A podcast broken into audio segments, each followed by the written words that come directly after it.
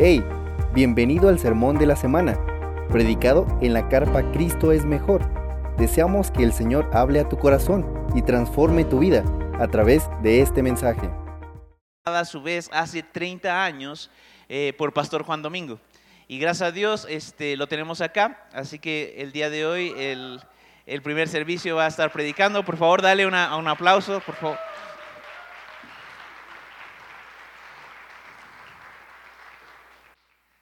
Así que familia, los dejo con el Pastor Juan Domingo. Adelante. Buenos días a todos. ¿Cómo amanecieron bien?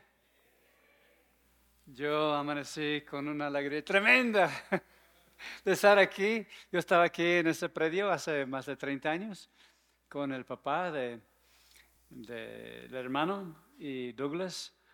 Y nunca tenía idea de que un día iba a ser la iglesia aquí. Entonces, este, felicidades, gracias a Dios. Y vamos a abrir nuestras Biblias al libro de 1 de Juan, capítulo 4. Aquí este, vamos a estar hablando de, de lo más importante en el cristianismo, que es el amor. Dice así en versículo 7, 1 de Juan 4, 7. Amados, amémonos unos a otros, porque el amor es de Dios. Todo aquel que ama es nacido de Dios y conoce a Dios. El que no ama no ha conocido a Dios, porque Dios es amor. En eso se mostró el amor de Dios para con nosotros, en que Dios envió a su hi- Hijo unigénito al mundo para que vivamos por Él. En esto consiste el amor. No en que nosotros hayamos amado a Dios, sino que Él nos amó a nosotros y envió a su Hijo en propiciación por nuestros pecados. Oremos. Gracias, Padre, por tu palabra. Gracias, Padre, por el gran amor que tienes para con nosotros. Un amor que es sublime. Me siento que estuviera una vez más en mi luna de miel con mi esposa, porque estoy con mis hijos aquí, mis nietos más bien, y, doy gracias por esa gran alegría de estar enamorada en el nombre de Jesús. Amén. Entonces yo nunca me imaginaba que iba a, ser pastor, es lo más lejos. Yo fui criado, nací en Hollywood, fui criado al oeste de Los Ángeles. Ah, mi mamá trabajaba, este, salía a las 7 de la mañana, llegaba a las 6 de la noche, no tuve papá y, y iba a la escuela y no tenía idea pasando toda mi experiencia. Porque mi mamá vino de una familia, era hija única, mi mamá, eh, no tenía parientes, eh, aparte de, de mis abuelos, mis dos abuelos, porque y, y en su familia de ella nunca dieron abrazos, nunca menos un beso. Era muy fría la cultura en la cual fui criado. Entonces, pues, para mí lo que me inculcaron era ganar dinero. Entonces, este, pues, fui a la universidad, saqué la licenciatura, estudios postgraduados. Y en, en la universidad abrí un negocio de construcción de chimeneas metálicas. Este, mi socio los vendía yo los instalaba. Y si tenía mucho trabajo en la escuela, yo contrataba estudiantes a hacer las obras y, y pues me fue bien eh, económicamente, tuve lo- todo lo que quería, viajaba mucho a surfear por todo el mundo. Eh, surfear es correr las olas del mar. Eh, yo era, era mi Dios antes de Cristo, porque tenía siete ídolos de ese tamaño. Si me entiendes. Mis tablas de sur. Y todo el mundo, muchos continentes del mundo. Y, y pues yo tenía mucho éxito en los negocios, pero en, eh, en lo romántico es cero. Me fue malísimo.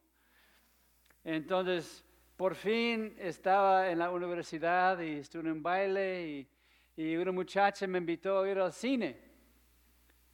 Dije, ah, qué bueno, Eso sí me, parece súper bien. Llegué tempranito. Bien emocionado. Y esperaba ahí, y esperaba ahí, y esperaba ahí, porque me dejó plantado. Pero pues entré al cine y resulta que era una congregación cristiana. En el tiempo, no sé si alguien vio la película de, este, La Revolución de Jesús. Yo no salí en la película, pero yo estaba presente en ese tiempo.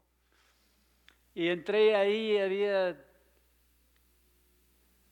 como 1500 personas, sin himnario, todos con las manos arriba, con los ojos cerrados, cantando aleluya al Señor. Y así la Biblia, ya sabes que en la Biblia hay dos palabras que están iguales en todas las naciones del mundo. Aleluya es uno y amén es el otro. Y el cielo estuvimos ensayando ahí en ese cine para llegar al cielo. Pero fue impactante, impactante. No, no te puedo decir si nunca has sentido el poder del Espíritu Santo. Entré ahí todos alabando a Dios y dije, wow, es algo increíble aquí, no sé qué pasa. Pero yo no sabía en todos mis estudios, en todos mis títulos y todo lo que había hecho, nada nunca para así. Yo conocí el cristianismo, pero así no. Entonces, pues dije, pues voy a leer la Biblia y dejé el negocio. Dije, voy al Instituto Bíblico en la mañana y en la tarde terminé mi carrera, faltaban nueve meses para la maestría. Y me fui a, Baja California a surfear, llevaba un Nuevo Testamento, lo leí tres veces en un mes, porque tenía hambre de, de saber más. Y entré al Instituto Bíblico y en la segunda semana Dios me llamó a servirlo. Y yo vi mi vida como embajador, embajador de los Estados Unidos en Inglaterra o en Australia. Vi mi vida así, o senador de, la República, y, y me reía. Digo, ¿quién quiere desperdiciar su vida en una cosa tan insignificante cuando puedo ser embajador del rey de reyes, el señor de señores, y puedo transmitir su reino en todo el mundo. Y nunca decidí seguir a Cristo en el ministerio, sino que Dios me escogió y me dio ese pensamiento. Y parte de la escuela, ir a otra parte del mundo. Y, yo escogí a México porque había surfeado en diferentes partes de la República. Y y me fui a, a, la Ciudad de México y conocí la cultura mexicana. Era una iglesita chiquitita. Y alabamos al Señor, era glorioso. Y terminando, íbamos a la planta alta de su casa a cenar. Y hasta una, dos de la mañana estuvimos alabando al Señor, platicando los abrazos. Me abrazaban, dijo, la primera vez que me abrazaron, ¿y tú qué haces? No conocí eso. Nunca tuve hijos, hermanos menores, uno mayor nomás. Nunca había abrazado a un bebé o cargado a un bebé en mis brazos porque no tuvimos parientes, ni primos, ni primas, ni tíos, ni tíos, nada de eso, cero. Entonces dije, wow, aquí es increíble. Y más conocido de México, Dije, ese es donde voy a pasar el resto de mi vida. Entonces, regresé a San Diego y, me preparé para venir a México. En ese tiempo yo pensé que lo máximo era vivir una vida de pobreza, porque así había gentes que abusaban de las cosas de Dios y vivían con lujos. Y digo, no, no, no, no, ese no es el cristianismo. Me, me cambié a México en una combi era mi casa. Un año. Entonces llegué a la Ciudad de México, ahí en la colonia industrial, y, una congregación cristiana, y, la familia que me conoció, digo, no está bien dormir en la combi, es muy peligrosa la Ciudad de México. Digo, no, está bien, ya tengo un año en, las calles de Puebla, de otras ciudades, y, y pues no me ha pasado nada, y gracias a Dios. No, no, no, Juan mi casa es tu casa. por favor. Y por el orgullo tan feo que tengo, dije, no, no está bien. Estoy a gusto en la combi. No estoy inventando ni mintiendo. A las 3 de la mañana de esta misma noche estaba dormido. Y de repente hay un... Así, y vi el cristal del pasajero, yo estaba acostado atrás y vi, había un drogadicto con un bote de cemento, era la droga que usaban ese tiempo, un bote de cemento. Y estaban los ojos rojos, estaba enojadísimo. Y me iba a, entrar, a romper, a asaltar. Y ahí estaba, pues yo me voy de aquí, ya tengo una combi, metí las llaves eh, para arrancarle y como estaba viejita la combi, era mi, mi, mi, mi, mi, ay Señor, haré cualquier cosa si arranca esta cosa. Y por fin se arrancó y me metí por la calzada de misterios a las 3 de la mañana de puro eh, semáforos en amarillo y no se puede pasar. Iba a toda velocidad, todo lo que daba esta combi. Estaba vibrando, estaba tan asustado de, de lo que pasó y llegué a una colonia rumbo al centro, muy tranquilo. No había nada de gente, es muy, muy pasible aquí. Me acosté sin saber que era el barrio bravo de Tepito. No te miento. Me acosté, ya que la cabeza llegó a la almohada, no lo vas a creer.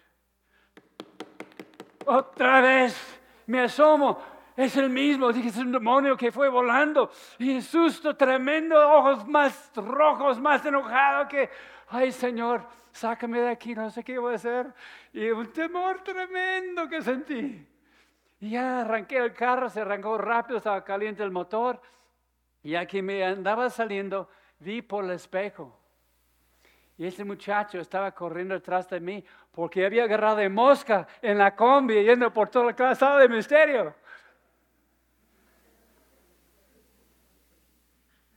A las 7 de la mañana. Buenos días. Está buena la oferta todavía de mi casa, es tu casa. Por dos años y medio viví en esa casa con otros 16 personas. Y ahí es donde conocí el amor, el chile amor, amordida. En serio, mi, mi récord era este, 12 chiles mordidos con un chile relleno. Ya me dio gastritis dejé de comer tanto chile. Pero tiene que comprobar que soy mexicano. Ya claro que ya este, eh, me hice mexicano, este, legalmente cambié el nombre, la ciudadanía, todo, mi esposo, mis hijos, mis nietos, todos nacidos en México. Y porque amo la patria más que cualquier otro. Y dice, ¿por qué? Porque tú naciste aquí. Y yo decidí pasar el resto de mi vida. Así que ya tengo el lote del panteón ahí en Ensenada. Y es la vida más bendecida que he tenido y porque conocí el amor de Dios y el amor de una familia mexicana que me adoptó, que que viví con ellos y, tan gente tan amorosa que, mira, es que este no entraba en mi razonamiento la cultura mexicana porque era muy diferente como yo fui criado. En nuestra casa en, México, la familia de, México, llegó un grupo de 12 hombres de, de Guatemala a predicar y ahí se quedaron siempre, alguien que tenía que quedarse, ahí se quedaron. Estuvimos como ahí como taquitos este, ahí en, el piso, con nuestra, con nuestra cobija ahí, como tacos dorados ahí, flautas. Y, cualquier persona que llegaba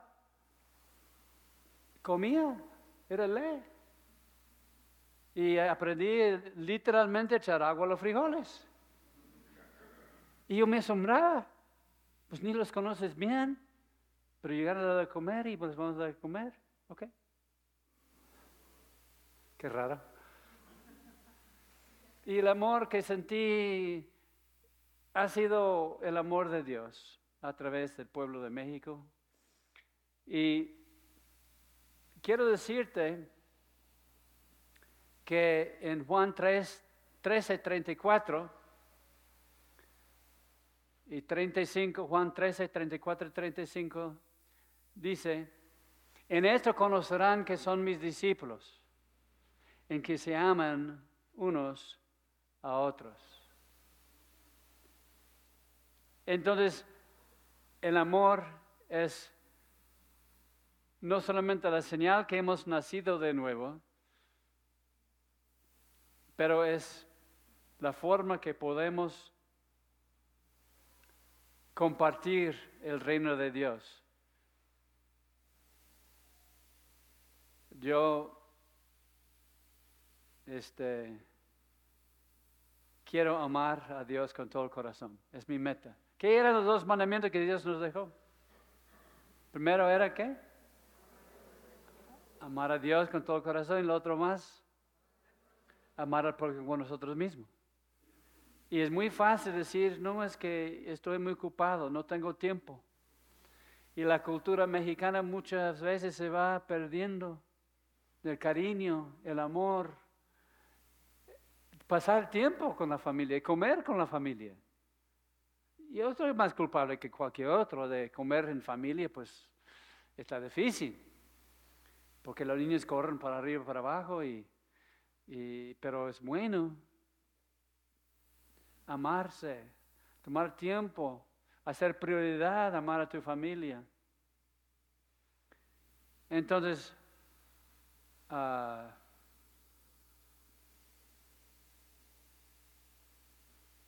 dice Juan 14, 21.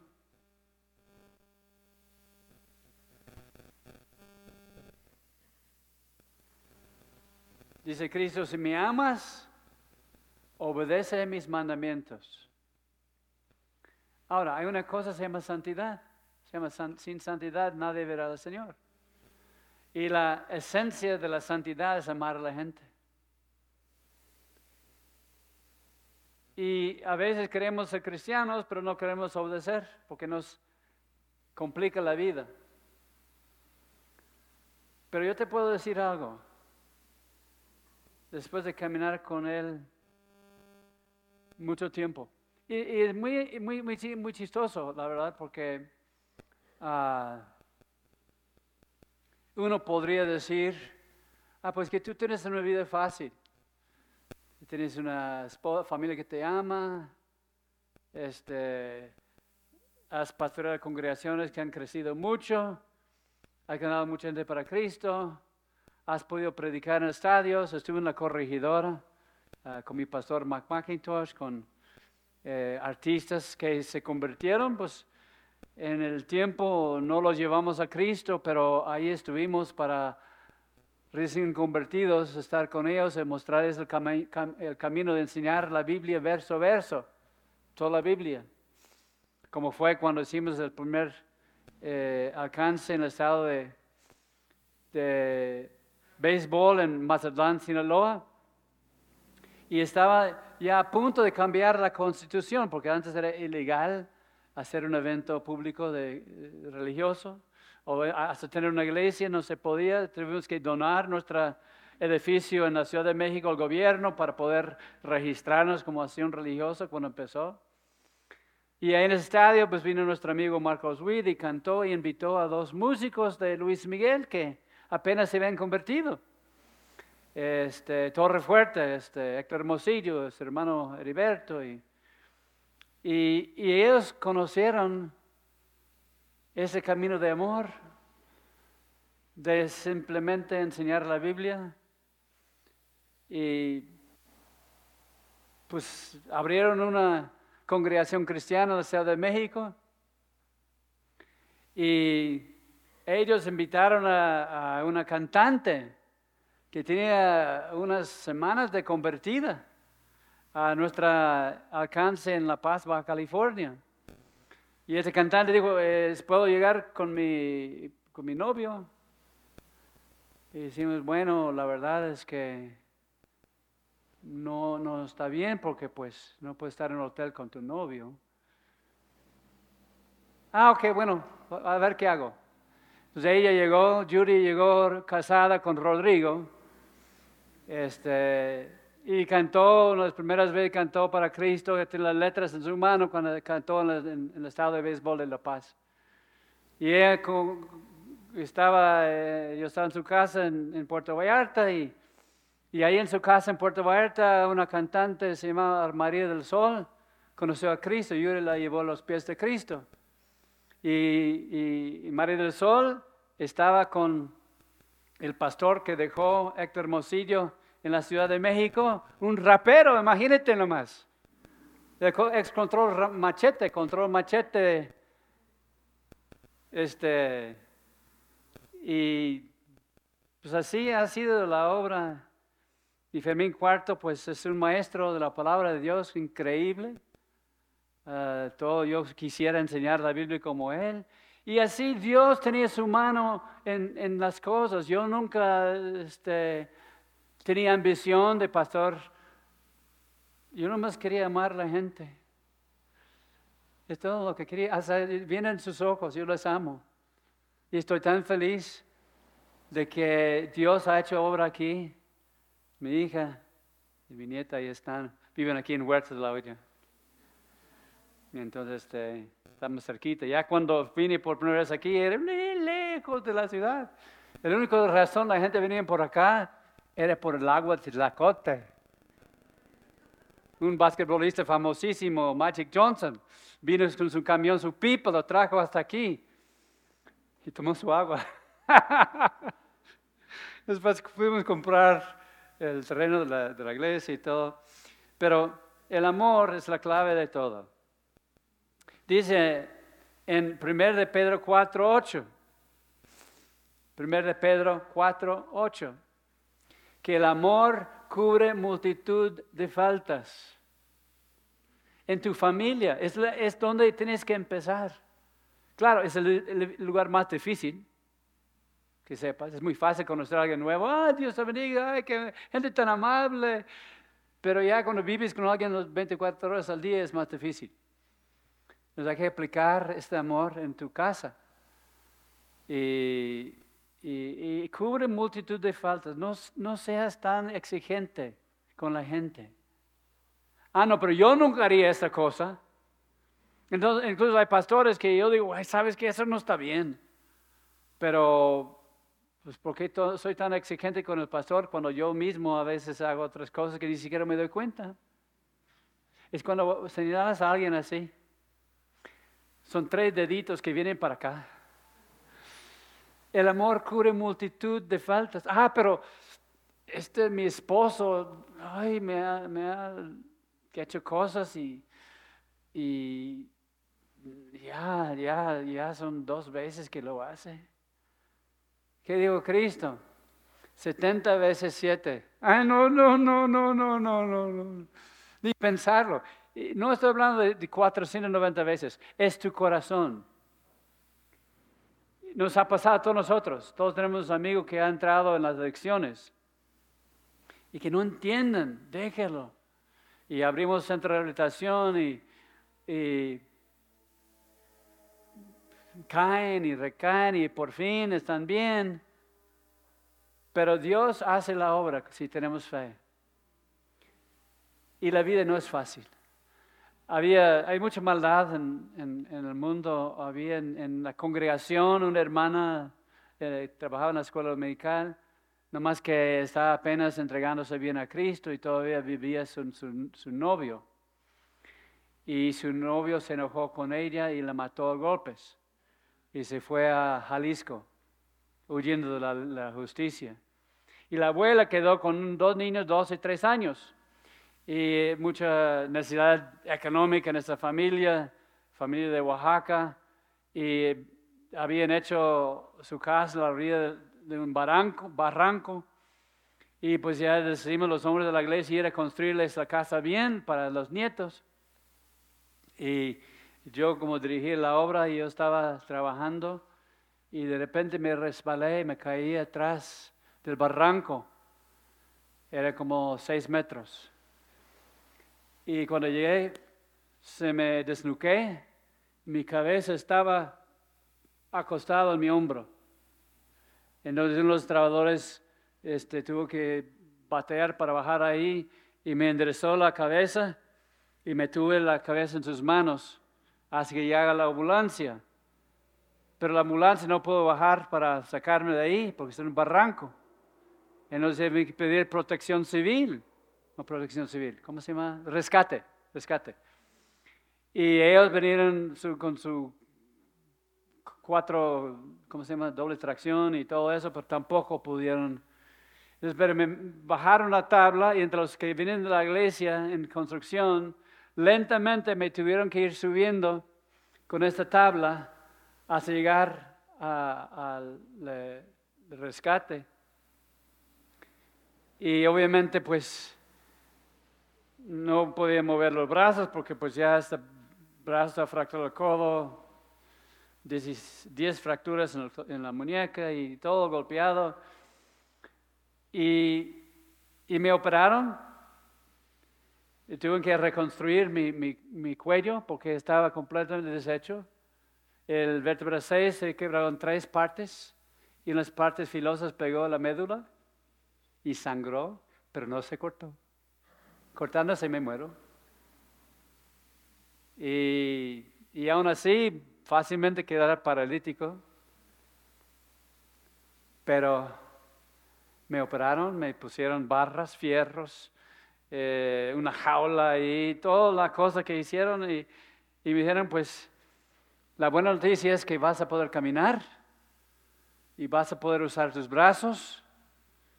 No bien, yo no puedo cargar cosas pesadas, cosas así, pero, pero me veo normal. me tengo que estar sentado en la banca, me veo normal.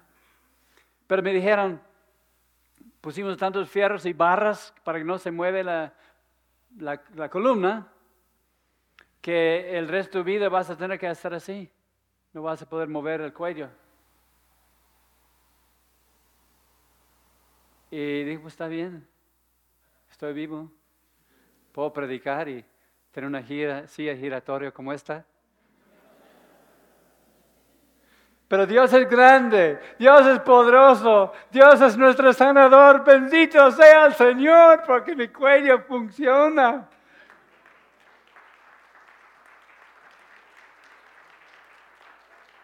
Entonces no pienses que gente que aparentemente tiene una vida fácil, tiene una vida fácil, porque no tenéis idea cosas peores que hemos pasado. Pero te quiero decir una cosa, Cristo te ama, tiene un plan para tu vida, quiere usarte de una forma extraordinaria, no importa tu trasfondo. Mi pastor era drogadicto y estaba mal del coco por tanta droga. Y él llegaba a enloquecerse y caminaba desnudo por la, la, auto, carretera, este, bueno, por la playa, en una calle ahí. Las policías le agarraron, le metieron ahí. Y había sido divorciado, tiene dos niños, pero él estaba allá. Pero en la película de Jesús, búscale ahí en redes sociales o no sé dónde está, en cuál plataforma, pero ahí está todavía. Estaba en los cines de México, pero ya, ya no están los cines. Se llama La Revolución de Jesús. Ya vas a ver lo que Dios hizo con señales, maravillas de sanidades. Yo estaba ahí, yo experimenté ese poder de Dios, como el libro de los Hechos. Y Dios quiere hacer lo mismo hoy porque Dios no ha cambiado. Termino con eso. ¿Qué hacemos? Salmo 2, 8 dice así. Salmo 2, 8, y subrayalo. Dice, pídeme y te, daré las naciones como tu herencia. Haz los confines de la tierra como tu herencia. Y gracias a Dios hemos podido predicar en muchas partes. Y, no porque tenemos fuerza, sino que tenemos un Dios fuerte. No porque somos sabios, porque tenemos un Dios sabio. No tenemos nada que aportar. Pero el amor de Dios es lo que la gente necesita. En la política, que hay elecciones. ¿Quién es la esperanza de México? Cristo. Que no te dejen otra cosa, no te digan otra cosa. Ningún político es bueno. Yo he trabajado con muchos políticos. Estaba el presidente de la Congreso de la Unión en la Ciudad de México, una, amiga, en, en, en, Ensenada, Baja California, el senador de la República, pues no cristiano, pero conoció mi, la senadora de la Ciudad de México, María Lozano eh, Moreno, que ella habló al senador, ese senador, otro senador de Cristo. No se trata de la política, ningún partido político, la esperanza de México. Cristo es la esperanza de México y tenemos que orar por México. Que Dios toca a aquel que vaya a ganar la presidencia, para que ponga en su corazón un deseo.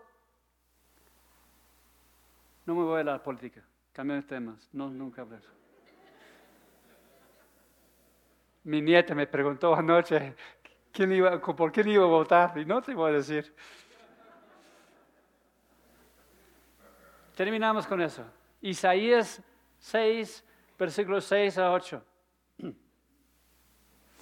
Isaías 6, versículos 6 a 8. Aquí el profeta está condenando, capítulo 1 a 5, a todas las naciones malas, profiriendo juicio sobre ellos. Y llegó a estar quebrantado. Tuvo una visión de Dios. Vio el cielo, los ángeles cantando Santo, Santo, Santo, Jehová de los ejércitos. Y ya cuando vio a Dios en su gloria, en su poder, con su amor, dijo, versículo 5, y entonces dije, ay de mí, que soy muerto porque siendo hombre de, inmundo de labios, han visto mis ojos al rey Jehová de los ejércitos. Y voló versículo 6. Así a mí uno de los serafines, los ángeles, teniendo en su mano un carbón encendido, tomando del altar con unas tenazas, tocando con él sobre mi boca, dijo, he aquí, que eso tocó tus labios y es quitar tu culpa y limpio tu pecado. Después oí la voz del Señor que decía, ¿a quién enviaré? ¿Y quién irá por nosotros? Entonces respondí yo, heme aquí, envíeme a mí. Dios quiere usarte igual que quiso usarme a mí. No eres nada diferente, a lo tienes más capacidades que yo. Es estar dispuesto. Dios quiere no la habilidad, sino la disponibilidad. Y Dios quiere usar tu vida. Y si realmente quieres conocer el gozo increíble, yo te puedo decir que yo he hecho negocios, he conseguido cosas, he construido iglesias, pero nada de eso tiene que ver con el gozo de ser un siervo de Dios, de hacer lo que Él quiere. Si tú estás en una empresa, un negocio, ahí es tu congregación. Si estás en la escuela, es tu congregación. Si eres taxista, cada persona que sube tu taxi, de una forma sutil, no hace que bibliazos tampoco, pero puedes compartir. Yo en la Ciudad de México subí un taxi, y tenía el Santo Muerte ahí colgado al espejo y pedí buena oportunidad de hablar al chofer. Siempre encuentras algo con quien hablar. Pero Dios quiere usarte. Te digo de experiencia propia, de haber comprobado lo que el mundo ofrece. Es un placer, es un placer que pasa. Dice la Biblia, el pecado da, es un disfrute. El pecado, dice, no disfrutando, dice Moisés, no disfrutando el, el pecado temporal del pecado. No, tú puedes salir de aquí, hacer cualquier cosa, puedes vivir en cualquier condición, puedes hacer, hacer decir, y, pero te digo una cosa, Dios te quiere. Quiere tu cuerpo como sacrificio vivo. Y al, al, grado que rindes al Señor, viene más bendición. No quiere decir que no va a haber pruebas. He pasado pruebas. Porque si no hubiera pasado pruebas, la gente dice, no, qué fácil la vida tienes tú. Pero no tienes idea de lo que ha pasado. Lo que fracturar el cuello era lo menos. Cosas más, mucho más difíciles. Pero te quiero decir con todo el corazón, suplicándote, entrega tu vida a Cristo. Dile, heme aquí, Señor. Aquí estoy. Envíame a mí. Les voy a pedir que se pongan de pie y vamos a orar.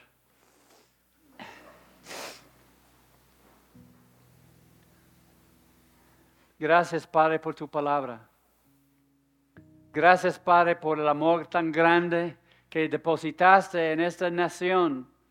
Esa nación famosa mundialmente por el gran amor que hay en la gente. De recibir gente, de tener una expresión incluso, mi casa es tu casa. Es la única nación que tiene esa expresión porque es la realidad que vivimos muchos años. Pero Señor, nos hemos alejado de ti. El materialismo ha entrado como nuestra necesidad mayor. Pero tú sabes, Señor, nuestra necesidad mayor es tu amor. Es realmente sentir amado así tal como somos, pecadores. Y Padre, si hay alguien aquí hoy que nunca ha rendido su vida a ti, yo te pido, Señor, que lo puedan hacer hoy. Y quiero hacer la invitación con todos los ojos cerrados. Si alguien hoy que quiere decir, Señor, aquí estoy, envíame a mí, levanta la mano, quiero orar por ti. Todos los ojos cerrados, Dios te bendiga, Dios te bendiga, Dios te bendiga. Levanta la mano, Dios te bendiga, Dios te bendiga, Dios te bendiga, Dios te bendiga. Repite esta oración después de mí. Padre, te pido perdón. Me arrepiento de mi pecado y te recibo como Señor y Salvador. Y quiero que mi vida sea una alabanza de tu gloria. Quiero que me transformes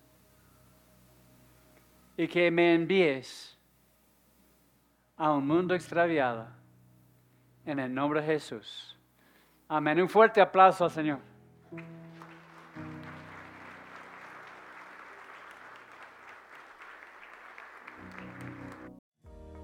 Gracias por escucharnos. Si quieres saber más de lo que Dios hace con su iglesia, visítanos en Facebook e Instagram como la Carpa de Reunión o bien en nuestra página web cristoesmejor.com. Que Dios te bendiga y te esperamos el domingo.